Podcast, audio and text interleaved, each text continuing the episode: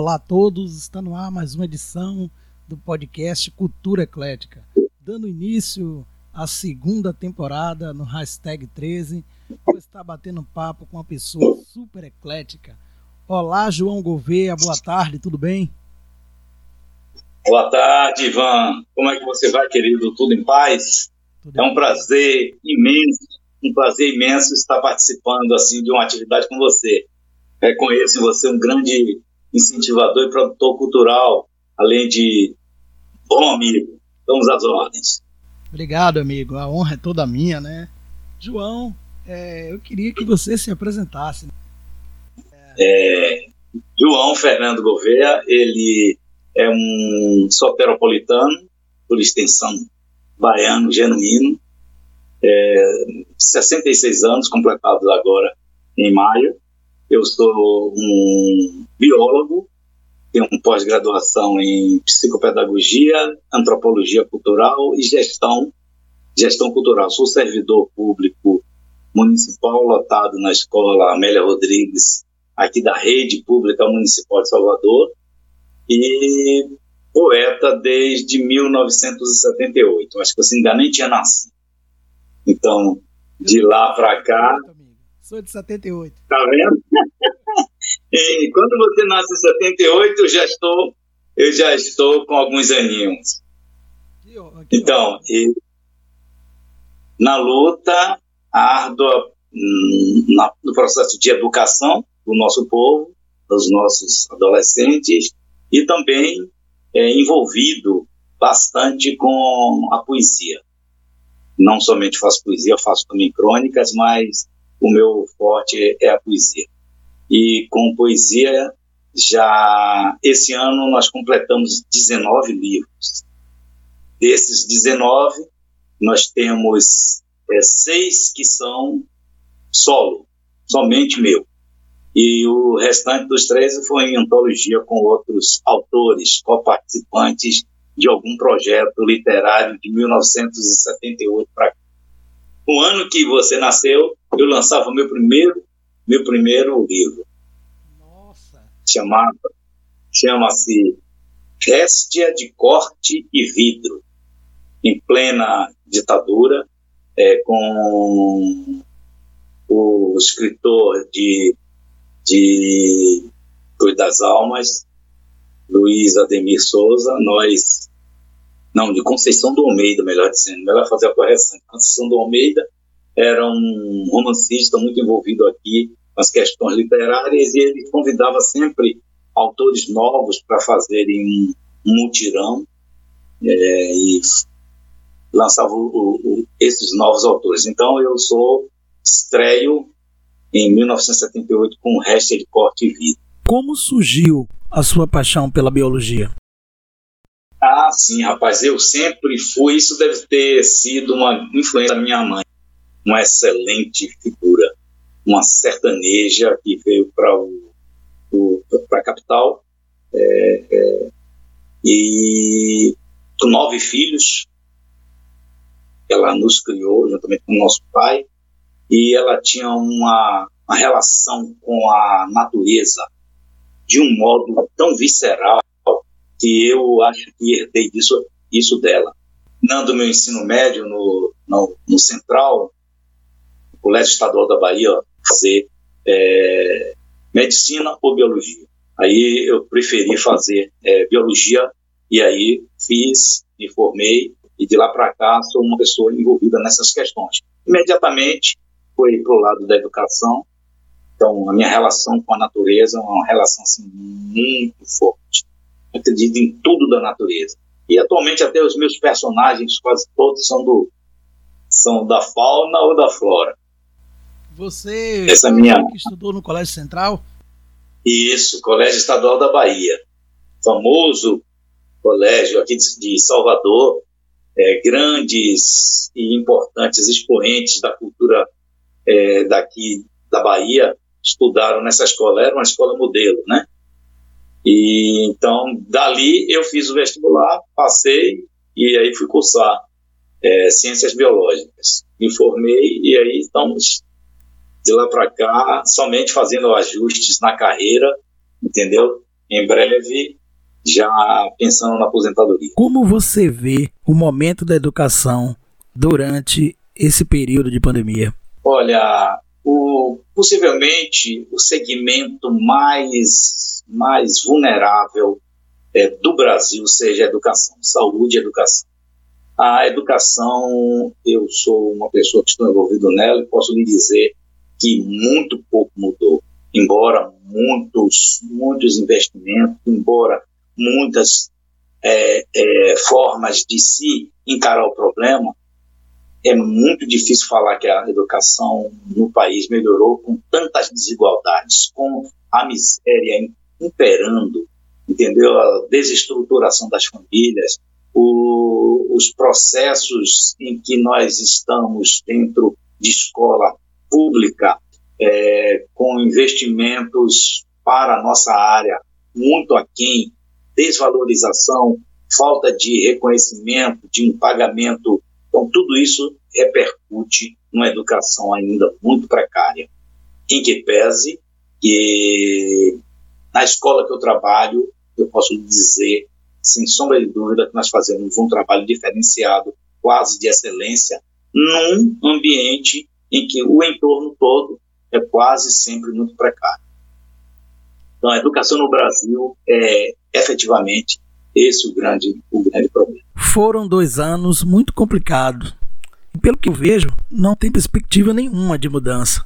Sim, sim. E o pior é que a gente vê que não existem políticas públicas, governamentais, de, de fórum mesmo, institucional, nacional, que é, minimamente tente resolver o problema. Cada vez mais fica pior, agrava-se.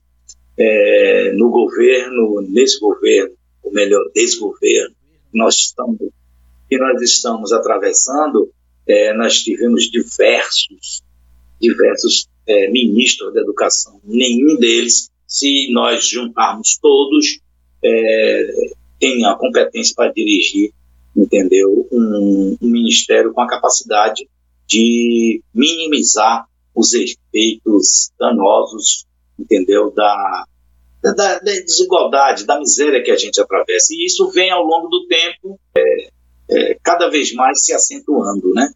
E você espera muito daqui para frente? Não, eu sou um otimista de primeiro, é, porque é, um, dos meus, um dos meus livros se chama Otimismo e Atitude Sempre, que eu lancei em 2007. Esse livro é recheado de mensagens para, para dar um toque nos professores inicialmente eu pensei para ele, os professores têm alguma coisa de espiritualidade, tem alguma coisa de poesia. Então, o otimismo e a atitude sempre, ele me revela como um, um, um autor acima de tudo e um cidadão acima de tudo muito otimista. Penso que as coisas podem melhorar sim, porque nós temos muitos valores. Nós temos é, professores excelentes é, na rede pública estadual, é, municipal que eu represento, é, em nível, em nível é, universitário, nós temos expoentes na área de educação, mas infelizmente no país se dá a preferência de colocar é, no ministério os apaniguados, os dos seguidores do partido, os do mesmo pensamento ideológico entendeu? Filosófico. Então, infelizmente, nós ficamos é, reféns dessas, dessas políticas. Como você começou a escrever? É, eu me lembro que você me disse que tudo isso começou em 1978. Olha, é, minha mãe sempre falou em público que eu fui um, um garoto e aprendi a ler sozinho e com uma certa idade mesmo, eu peguei o jornal à tarde, li as letras, encaminhei elas na minha mente e falei à tarde. E aí comecei a, entendeu, ir desenvolvendo dentro de mim é, essa coisa fantástica que é leitura e escrita, leitura e escrita. E acho que no quarto, quinto ano primário, nós tivemos uma, uma estagiária, chamava-se assim, as estagiárias de pedagogia, e elas foram na escola. Eu estudei na Escola Parque, nos áureos tempos da Escola Parque. Então, a, a estagiária formulou uma atividade é, solicitando que cada um aluno fizesse, chamava-se à época, uma composição em que falasse para uma amiga dela que morava no exterior como era a nossa escola, a Escola Parque. De todas as composições, a minha, ela, ela se destacou por alguma coisa que ela gostou e ela pediu que eu enviasse essa composição, nos deu essa condição, ela postou essa composição, mandou para amiga dela lá, morava na Bélgica. Ela então respondeu e eu então venci o concurso e ganhei de presente desse concurso, dessa atividade na escola, no quarto ou quinto ano, ganhei um livro muito interessante, um livro Ulisses, que trata sobre esse, esse, esse ser mitológico fantástico. De lá para cá, eu li Ulisses numa rapidez muito grande, e ela disse que ia me emprestar um livro que, embora fosse dedicado às crianças, ele só seria entendido pelos adultos. Eu fiz, como assim? Ele é dedicado às crianças e só os adultos vão entender. Que livro é esse? Posso ter acesso? Aí eu tive acesso ao Pequeno Príncipe. E aí eu li o Pequeno Príncipe, entendi. Quando ela me fez as perguntas, eu respondi todas as perguntas. Ela disse que era, era uma, uma, capacidade muito grande minha. E de lá para cá eu sempre fui escrevendo poesias, falava em, sempre dentro do ambiente escolar. Falava e escrevia algumas coisas. E isso foi animando. Quem, quem tem essa, nem sei dizer, essa habilidade, ele vai obtendo uma melhor capacidade à medida que você vai executando, né? Mas em 1977 eu conheci esse escritor Luiz Ademir em 1978 ele aí apostou, falei, rapaz, você pode, você já escreve bem, vamos pegar aí 10 poemas seus e vamos juntar com mais cinco é, outros autores e vamos fazer o lançamento. O lançamento foi no Teatro Castro Alves, deu muita gente, nós vendemos os livrinhos todos, e de lá para cá foi 1978, 1979, 1980. Os três primeiros.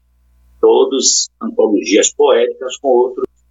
Daí em diante, só venho publicar na década de, de 90, fiz um espaço mais ou menos uns 15 anos, quando efetivamente é, no mundo do trabalho, é, a gente constitui família, e aí vem os filhos e a responsabilidade fica maior na sobrevivência, na obtenção e manutenção do seu status, e aí a gente foi caminhando, caminhando. E aí vem na década de 98 eu lanço outro, em 92 mil outro, aí pronto, de daí em diante começou é, essa essa saga de fazer os lançamentos daquilo que eu escrevo. Mas muito que eu escrevo, ainda quase os 19 livros, sendo 13 antologia, não chega a, a 10% do que eu tenho, eu tenho é, dentro do notebook e o que eu tenho produzido. Eu gostaria de saber quais são as suas influências quando você vai escrever? Em primeiro lugar, a natureza. Em segundo lugar, a criatura humana. A criatura humana é, é um, um horizonte para você escrever. Né? A conduta humana, o comportamento humano, juntamente com a natureza, eles me produzem um efeito de eu escrever. É, Acho que ontem eu publiquei na minha rede social um, uma, uma, visualização que eu tive. Olhei para a, a relva do jardim da minha casa, muito tempo atrás, e eu vi, nós tínhamos ah, umas, umas hipomeias. Hipomeias é uma flor lilás. E vi, abaixo das hipomeias, vi dois escaravelhos que pareciam brigar, entendeu? Por, por comida. eu aí vi isso e escrevi um, um poema chamado Refeição, onde eu exponho a situação dos caravelhos famintos numa tentativa de comer a hipomea violeta né, e beber alguma, algum líquido do flete d'água que passava. Ou seja, dessa visualização nasce dentro do, do poeta a inspiração. Né? E aí a gente vai, vai trabalhando. Você que recentemente lançou dois livros, eu gostaria que você falasse um pouco sobre eles. Os dois últimos, esse aqui foi de dezembro de 2020, da nossa humanidade, da editora Mondrongo, cuja capa é de Anderson Santos, um grande artista plástico daqui da Bahia, que inclusive esse ano ele, ele acabou de exibir uma peça enorme no comércio, no edifício do comércio, numa fachada lateral de um edifício lá no comércio, tem a obra de Anderson Santos. Então, esse livro, ele marca 40 anos de literatura. Então, e aqui tem, tem registros das minhas obras até então publicadas.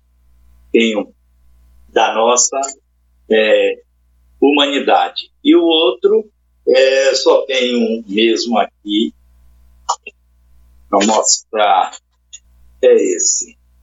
Concerto para Vozes Silenciadas, da editora Verlidelas, que é muito interessante, tem prefácio de um escritor também baiano muito bom, que é o Fábio Chiva, e foi o prêmio que eu recebi por ter vencido um concurso interno nessa editora. É, os que foram publicados pela, na antologia poética Cura Poética, é, cinco autores examinaram os poemas e eles tinham uma missão de escolher os dois melhores poemas entendeu? Dessa antologia.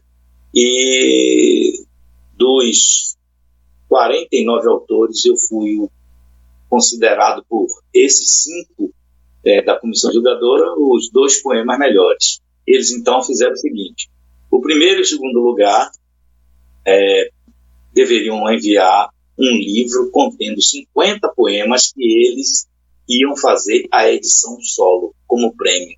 Aí eu mandei o, o Concerto para Vozes Silenciadas. Esse título tem a ver com o período de silenciamento que nós começamos a ficar com a pandemia, né? Diante de quase todas essas pessoas que vivem num processo de exclusão, os pobres, os famintos, os que vivem à margem da sociedade e da, e da presença do Estado, então quase todos são silenciados por algum por algum problema. Então, encontra em mim no meu texto a, esse conserto para que essas vozes possam, é, de repente, ter também a oportunidade de serem ouvidas. As poesias, João, vêm muito em cima desse momento que a gente está vivendo, né? Dos dois livros. Não. O da nossa humanidade, não. O, o da nossa humanidade, ele contém na, na primeira parte um poema que eu trabalho filosoficamente o homem desde quando ele apareceu no planeta Terra até aqui a nossa atualidade. É, dedico um poema também longo àquele menino João Hélio Vieira, que morreu assassinado no Rio de Janeiro e foi ficou preso no cinto veicular e foi arrastado por um pé, percurso puxado por um carro, né? Então, foi um Marte para mim. Isso é na segunda parte. Na terceira parte, eu peguei e selecionei dois poemas de cada livro que eu tinha e fiz uma espécie de antologia dentro do livro. E na quarta parte do livro tem os poemas inéditos de 2000 a 2010 também selecionados. Então, um livro, entendeu? Muito, muito interessante, muito bacana, muito gostoso. Já o, é, Concerto para Vozes Silenciadas, ele, como ele disse, é, é uma, uma, uma premiação que eu venci e que eu escolhi os 50 últimos poemas que tivessem, entendeu, uma temática é, com essas situações todas que nós estamos vivendo, nós estamos atravessando. Né? Então, esse o mais recente, foi lançado agora no dia no dia é, 16 de julho, numa live que foi muito interessante. Aí a editora fez o lançamento do livro e está, já está vendendo no site da editora. Breve, é, editora www.editoraverlidelas.com.br. Entra no site da editora, procura lá ah, o setor e aí vocês vão ver os diversos autores publicados por essa editora e meu livro é um desses que fazem parte desse acervo. Parabéns pela vitória no concurso de poesia. Isso mostra que o seu trabalho vem sendo brilhante durante esses anos. Esse recado é para você que tem uma marca, produto ou serviço. Seja patrocinador e apoiador do podcast Cultura Eclética. Aqui, a sua divulgação é garantida. Contato através dos números 71 9242 2311 e 719 8631 2875 e seja o nosso parceiro.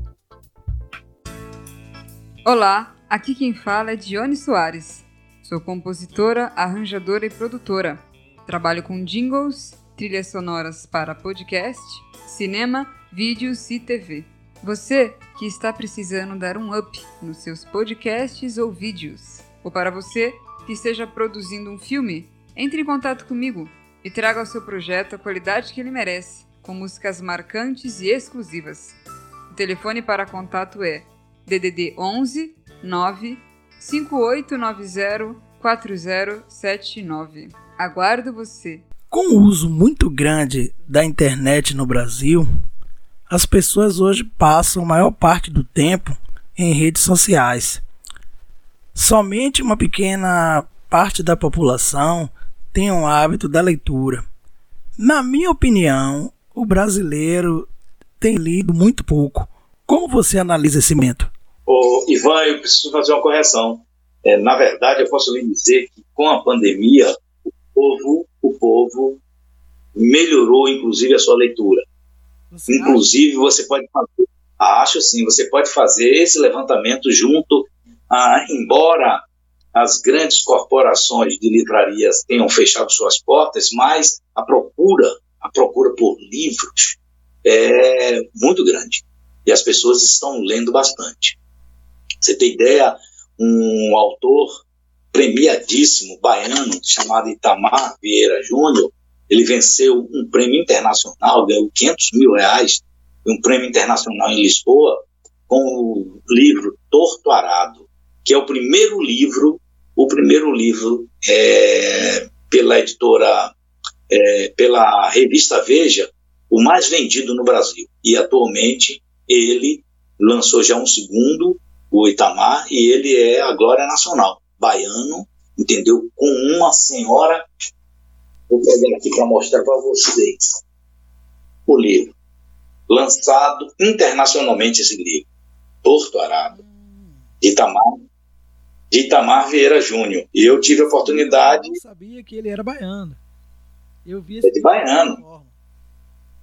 É, pois é, ele é baiano e nós tivemos a oportunidade de fazer. Foi lançado pela editora Mondrongo, essa daqui, entendeu? Foi lançado pela editora Mondrongo e com o primeiro livro, A Oração do Carrasco, o segundo é, é esse Torto Arado, que venceu esse é, prêmio da editora Leia, lá de Lisboa, foi lançado na Europa toda, entendeu? E no Brasil é o livro mais vendido das, das, das revistas de especializadas que colocam é o livro mais vendido. E na verdade a gente sabe que sim.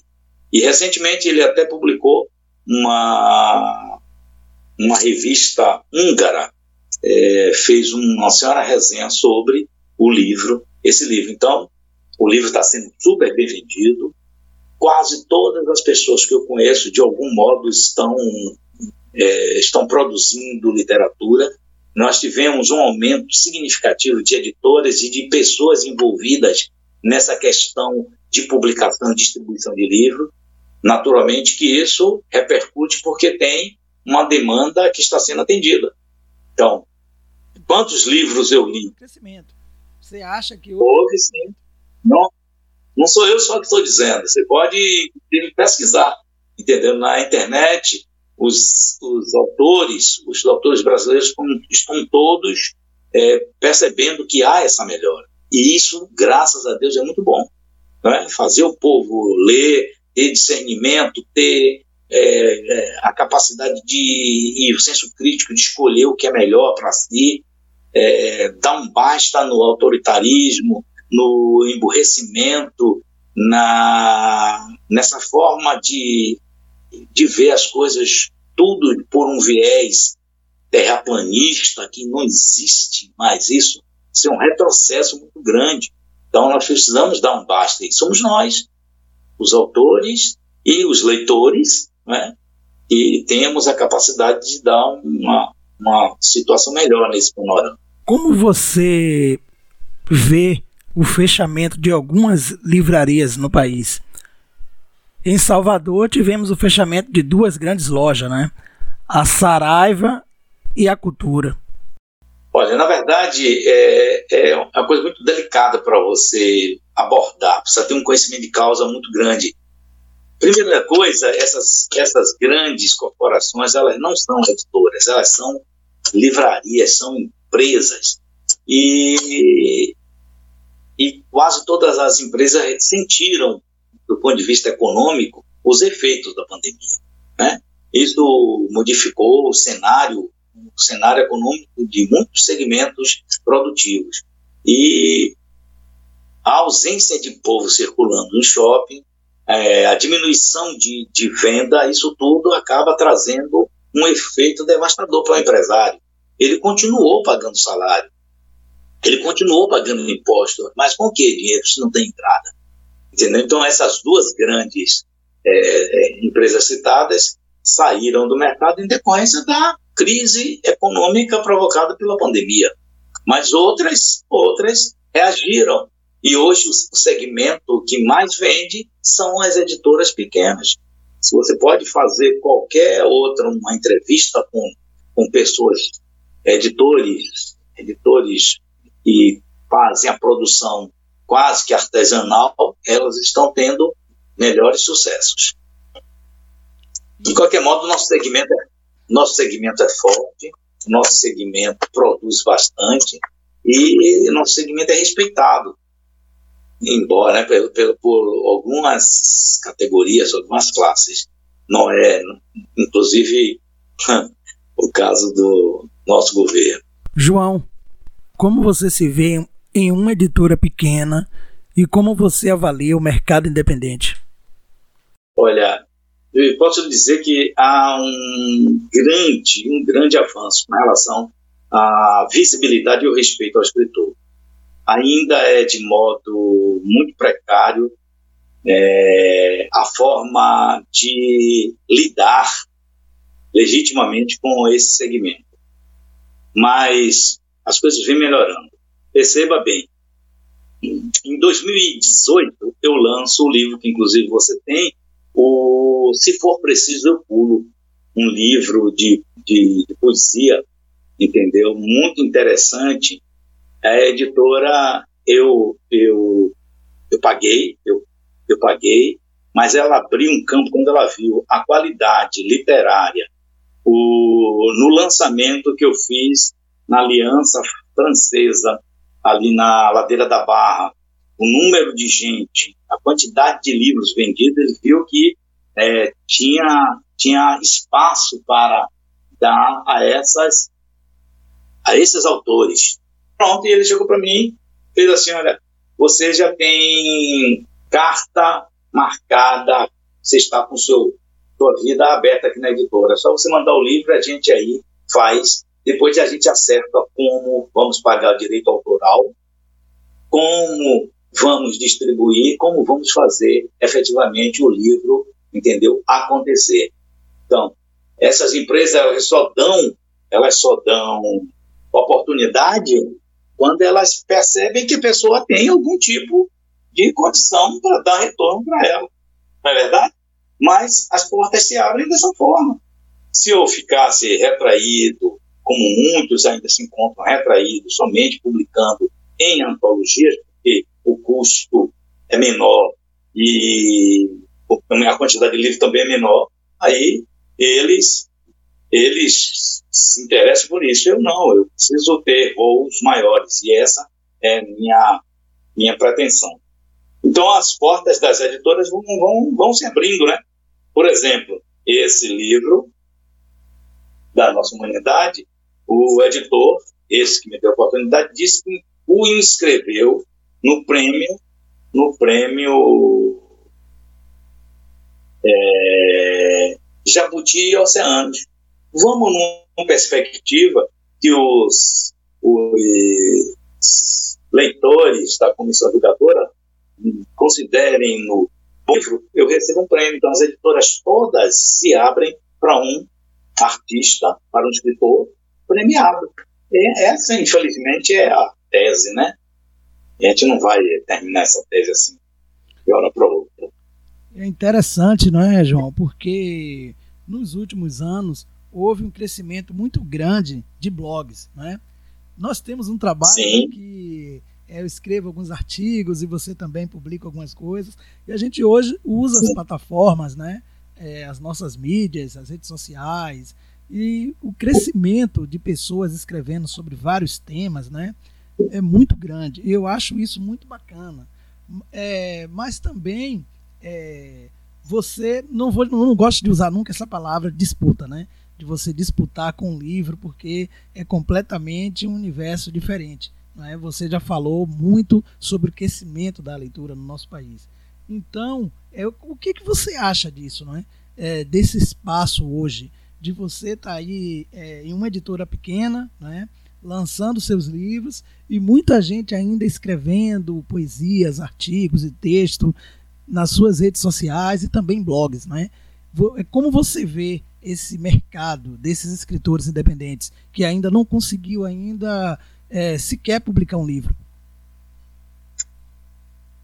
Ivan, é, são possibilidades. A, as redes sociais e as plataformas que estão abertas à, à edição, à publicação, dão oportunidades a outras pessoas lerem o que a gente está produzindo. Então, essa é uma tendência natural no mundo. Né? Com o advento da internet, o advento da, das redes sociais, dessas grandes empresas é, como Facebook, né, Instagram, é, Telegram, WhatsApp, todas elas são, são plataformas onde a gente é, tem a veiculação de um discurso de oralidade ou de, ou de erudição mas é uma, uma ferramenta de divulgação daquilo que as pessoas estão produzindo. Isso, forçosamente, as empresas também é, de, de editoração de livros, elas estão dentro desse processo. Então, elas reconhecem. Eu, antes de a gente começar a nossa live, recebi via WhatsApp a, a proposta já de uma outra editora querendo quer dizer, dizendo que tem amplas possibilidades para dar para o escritor. Eu recente, hoje mesmo, antes de começar a live, eu achei interessante, eu faço, olha aí como é que é as coisas. O mais importante para mim é não gastar absolutamente mais nada para eu, eu, eu publicar o que eu escrevo. Mas sim eles reconhecerem que tem pessoas que escrevem e que podem ganhar dinheiro e me remunerar. Então, é dessa forma, não tem outra, outra outra forma e não seja essa. Os grandes escritores que vivem, vivem de literatura, eu só posso dizer que conheço somente Paulo Coelho. Os outros todos são funcionários, são trabalhadores, né? são pessoas envolvidas, cada uma nas suas profissões, e tem na literatura a sua, a sua outra parte de vida, vamos dizer assim, do seu fazer artístico, da sua, sua prática a, artística. Na sua opinião, João, você acha que falta uma campanha nacional de incentivo à leitura? Por exemplo, se fala em leitura quando tem Bienal ou Flica. Eu particularmente acho que a imprensa, não é, e as mídias deveriam falar mais sobre o universo da leitura. É, nós como educadores, não é, é, estamos sempre explanando, né, para os nossos educando a importância da leitura. Não, é, tem, ah, existe, existe as campanhas, existem esses eventos, mas eles são muito onerosos, eles são muito caros. Eu tive a oportunidade em 2019, em 2019 e a Bienal de São Paulo, tá certo? Fiz o lançamento de Se For Preciso Eu Pulo lá. É um evento para milionários, para empresas, para disputar com empresas grandes dos Estados Unidos, da Europa, da Ásia, da, da Arábia. Então, esse evento é um evento muito grande para o quê? Para colocar os seus, os seus, seus livros, as suas produções aqui dentro do Brasil. Nós, os brasileiros, é que não temos ainda, entendeu? Uma condição de ver o nosso trabalho é, editorado, é, divulgado e, e respeitado como deveria. Mas que existe, existe sim. E o autor ele tem que sobreviver e tem que buscar como. Esse o, o, o que é importante a gente fazer. Ivan, nas periferias, a, produ a produção literária é enorme, enorme, e principalmente no segmento dos afrodescendentes. Entendeu? Nos saraus que nós frequentamos, é, são verdadeiras é, é, molas de propulsão de muitos valores que estão nessas, nessas coletividades. E lá eles estão produzindo também boa, boa literatura. Então, o, o, o, o governo, o segmento, o segmento governo na área cultural tem que ter esse olhar para toda, toda essa esse entorno, né?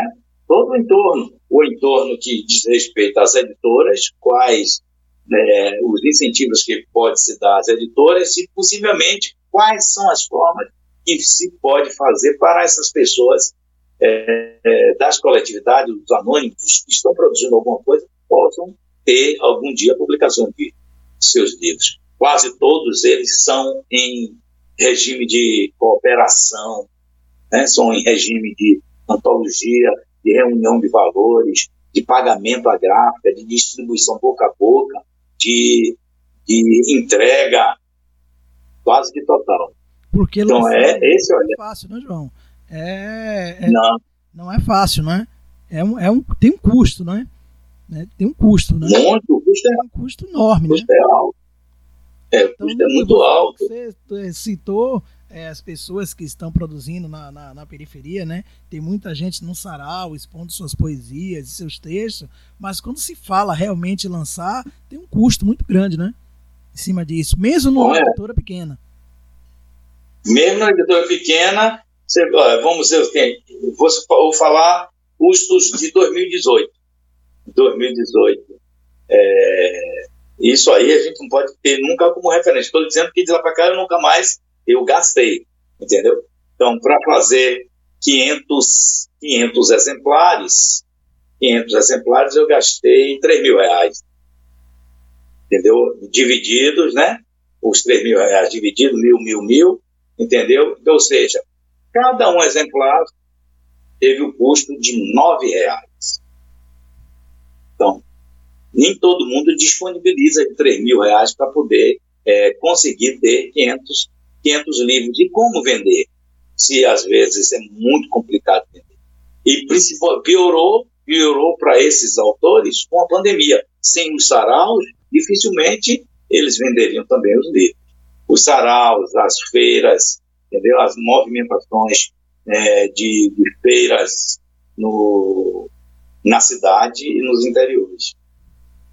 É muito complicado, é muito complicado, João, porque é, é, ainda tem essa questão, não é? De como levar, não é, o seu exemplar a uma livraria. Ainda tem esse esse enquete para se fechar, não é? É fácil, João? Como é que é um trâmite para você? Livraria, a livraria para expor seu livro, aqui, expor seu livro, botar ele na, na estante de uma livraria dessas grandes, é, pede 50% do valor.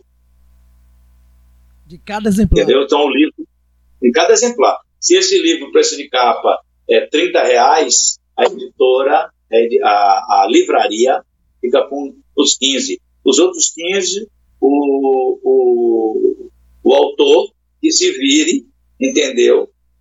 Com ele. Então, é 50%, tem, não tem outra forma. Se você quiser ser livro em livraria, físico, hoje tem e-book que é mais barato, né?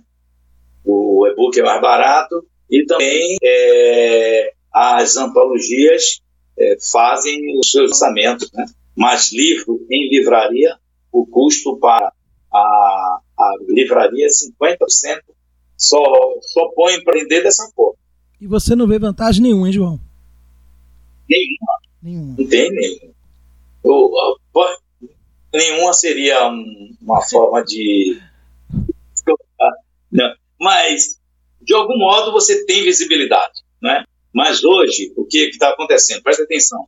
É, o livro que sai no editora, como esse Concerto para Vozes Silenciados, que ainda vou receber, ainda vou receber agora, pode ser essa semana ou na próxima, eles ficam disponibilizados em endereços de marketplaces.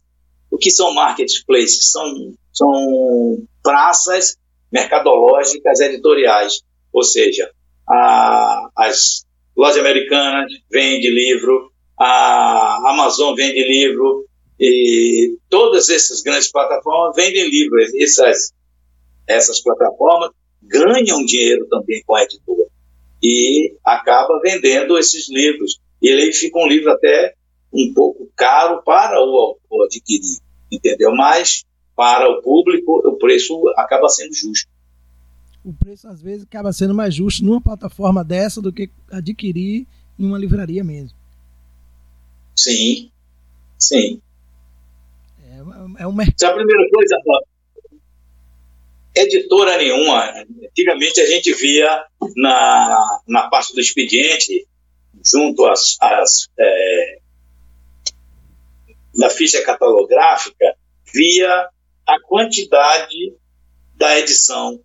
A edição, mil livros, dois mil livros, três mil livros. Hoje, ou seja, foram impressos dois mil, três mil livros daqueles estão distribuídos entre as livrarias. Hoje, dificilmente, só grandes autores e grandes companhias, grandes corporações fazem o livro físico com mais de mil exemplares. Ficaram, os custos ficaram absurdos. Porque corre o risco de perder, João? De fazer muito e não vender? Corre o risco ah, de perder? Sim. sim. Você não pode, você um, um, um, livro de uma livraria dessa não vai concorrer com um livro, aí você falou de disputa, é, de outro, de um ou outro segmento entendeu?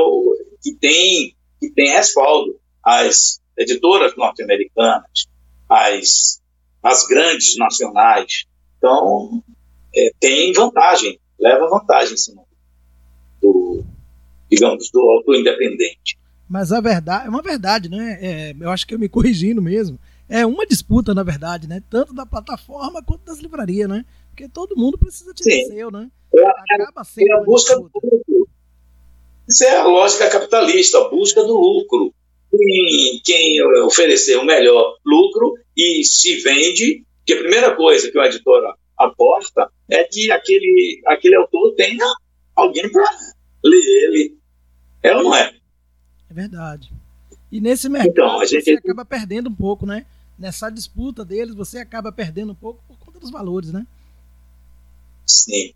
Então, a, o, o, o, autor emergente, ele precisa é, ser muito conhecido, ele precisa é, publicar mais, circular seus textos, de tal sorte que, é, nessa perspectiva de visibilidade, alguém veja e faça um convite para poder falar, para ir para um blog, para uma live, para escrever é, em termos de ensaio num determinado local, as portas acabam se abrindo. Viu? Então, ela tem que ter muito trabalho. É, tem que trabalhar muito, tem muita divulgação, não é, João? Mas eu acredito que é, o seu trabalho, né, é, na minha opinião, tem uma visibilidade é, muito grande, não é? Você consegue, não é? É, dentro das bienais, está dentro das feiras, e isso é importante, não é, para o escritor.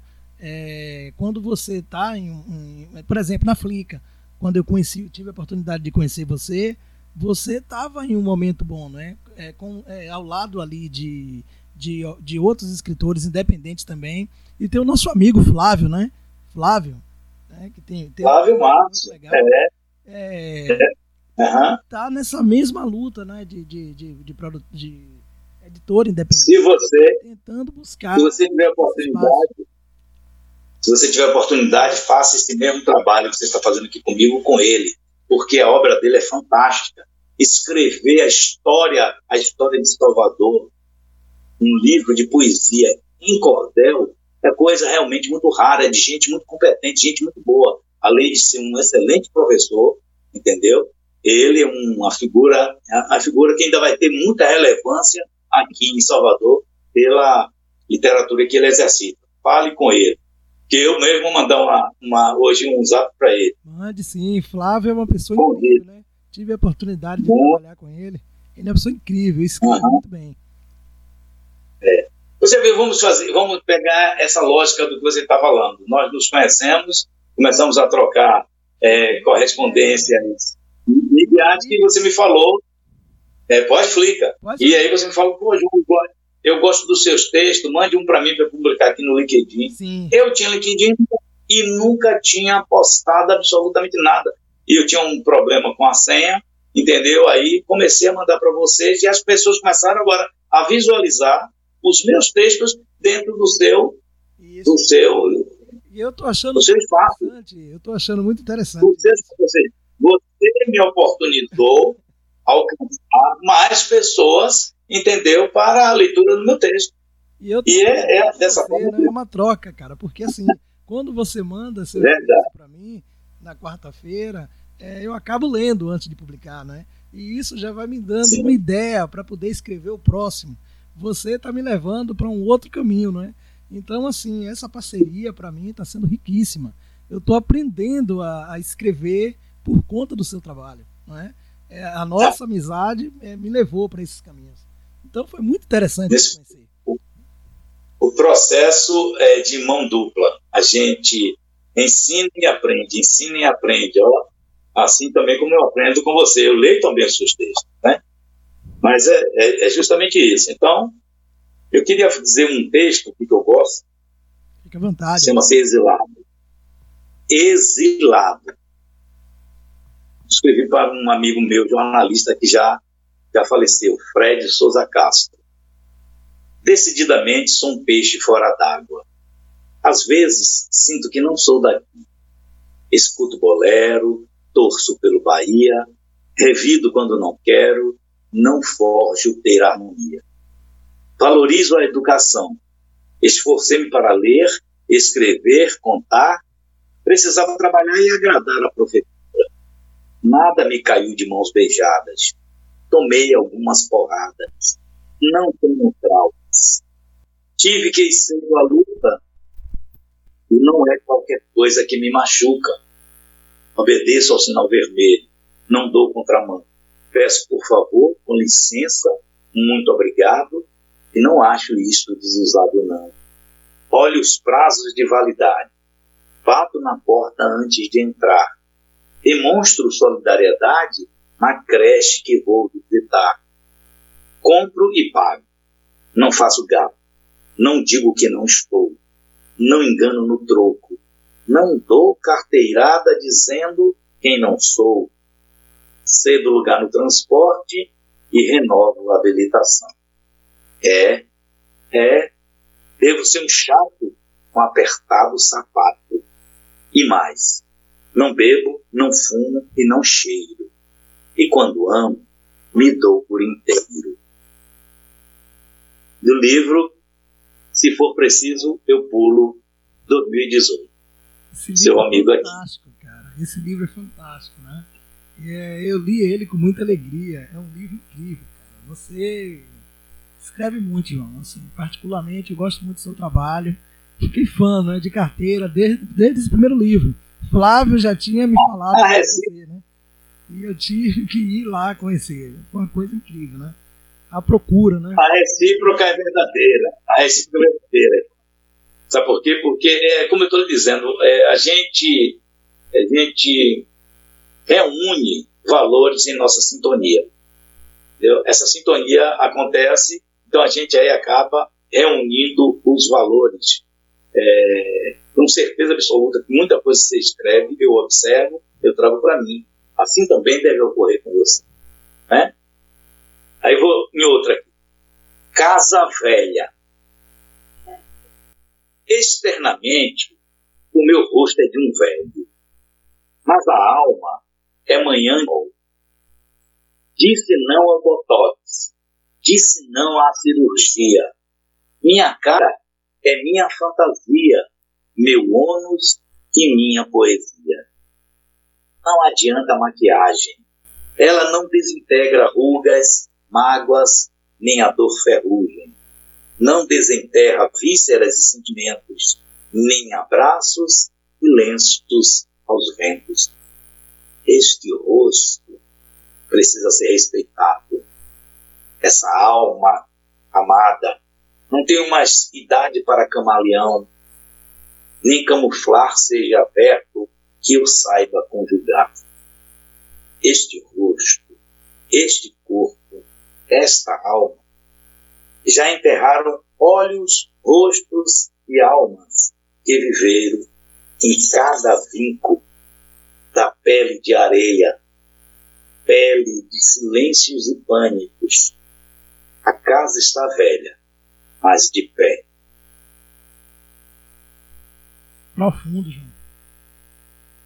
Muito bonito. Não é? Profundo, muito bonito. Pois muito é, bom. João. É, a nossa conversa passou tão rápido, né? O horário voa aqui. Eu queria, né, é, que você falasse um pouco né? fora o seu trabalho magnífico que você lê constantemente e publica, a gente divide isso. O que é que você está lendo, né? O que é que você leu nesse período de pandemia? Também o que é que você consumiu de música, o que é que você está assistindo aí. Você é uma pessoa super eclética e super cultural. Nos conte aí o que você aprontou nesse período. Bom, preste atenção. É, nunca nós passamos um período tão, tão difícil, tão sombrio, tão é, cheio de tumultos quanto esse período da pandemia. Meu amigo, você ter 550 mil, mil irmãos brasileiros mortos é um negócio que é, não é possível entender aqui em lugar nenhum. Então, nós começamos a, a ficar, é, fique em casa, fique em casa. Não quer fazer em casa. Então, tinha, entendeu aí? Eu fiz a leitura de doutorado, fiz um, diversos livros eu, eu acabei lendo de poetas e de ensaístas, entendeu? Muitos livros de literatura foram revisitados, tem música. Eu aí pensei, como não mandar para os meus amigos alguma coisa que eu escrevo com a letra de uma música e a própria música?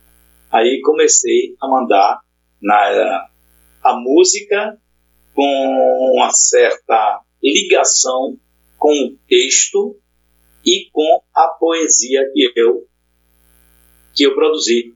Então eu três vezes na semana eu mando, entendeu, para minhas redes sociais uma crônica, um poema, agora sempre música. Eu pesquiso de MPB, são raríssimas as internacionais, mas MPB desde quando me entendo ouvindo música, eu pego a década de 50, 60, 70, as atuais, fiz uma playlist e aí o texto que eu vou publicar, aí eu já tenho a música que tem alguma coisa que fale ali, entendeu? Do, do, do contexto, do contexto musical, para que o, o meu amigo, o meu seguidor de rede social, ele tenha também o mesmo sentimento que eu estou tendo de prazer ao ler e ao ouvir.